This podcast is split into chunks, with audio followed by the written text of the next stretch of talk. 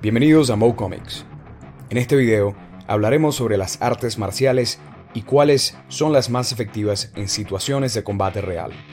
Hay muchas opciones diferentes en el mundo de las artes marciales, cada una con su propio estilo y enfoque, pero ¿cuál es la mejor? Primero, comenzaremos hablando del Muay Thai, también conocido como el arte de los ocho miembros. Es una disciplina de artes marciales originaria de Tailandia.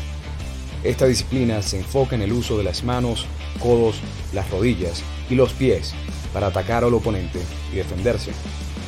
Muay Thai es una técnica de combate altamente efectiva que requiere una gran cantidad de habilidad, fuerza y resistencia.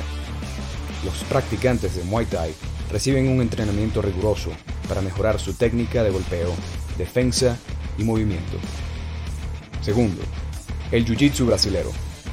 Es una disciplina de artes marciales originaria de Brasil que se enfoca en la lucha en el suelo y la técnica de sumisión. En el Jiu-Jitsu brasilero, los practicantes aprenden a someter a su oponente utilizando una variedad de técnicas de agarre, palanca, estrangulación y rendición. Esta disciplina se basa en la idea de que un luchador más pequeño y débil puede someter a uno más grande y fuerte utilizando técnicas de lucha en el suelo. Además de ser una técnica de combate altamente efectiva, el Jiu-Jitsu brasilero también se enfoca en el desarrollo de la fuerza, la flexibilidad y la resistencia. Los practicantes de Jiu-Jitsu brasilero reciben un entrenamiento riguroso para mejorar su técnica y condición física. Tercero, Sambo. Es una disciplina de artes marciales originaria de Rusia que se enfoca en la lucha y la técnica de sometimiento el término Sambo es un acrónimo que significa autodefensa sin armas en ruso. En el Sambo, los practicantes aprenden una variedad de técnicas de lucha, incluyendo agarres, proyecciones, sumisiones y defensa contra armas. Esta disciplina se enfoca en la eficiencia y la efectividad en la lucha real y se utiliza a menudo en entrenamiento militar y policial. Cuarto, karate. Es una disciplina de artes marciales originaria de Japón que se enfoca en la defensa y el desarrollo personal. El término karate significa mano vacía en japonés, lo que refleja la idea de que un practicante de karate puede defenderse sin necesidad de armas. En el karate, los practicantes aprenden una variedad de técnicas de golpeo, patadas, bloqueos y defensa personal. Esta disciplina se enfoca en la precisión, la velocidad y la técnica en la ejecución del combate. Además de ser una técnica de combate, el karate también se enfoca en el desarrollo del carácter y la disciplina personal. Los practicantes de karate reciben un entrenamiento riguroso para mejorar su técnica y su condición física, y se les anima a aplicar los principios del karate en su vida diaria.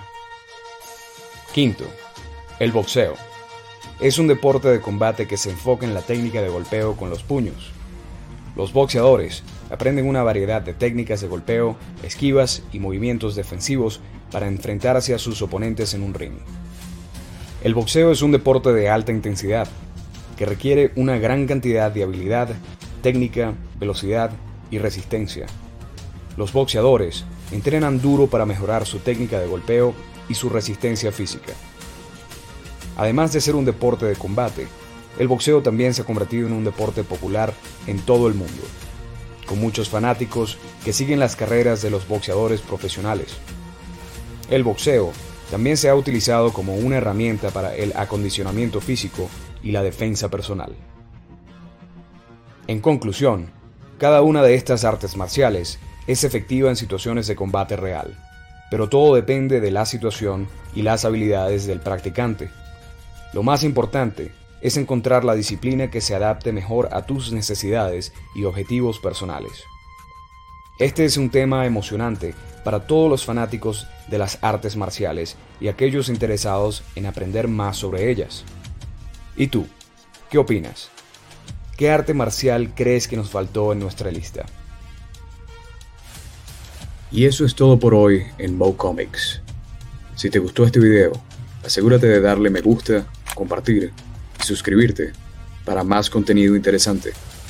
Si tienes sugerencias, No olvides escribirlas en la sección de comentarios. Gracias y hasta la próxima.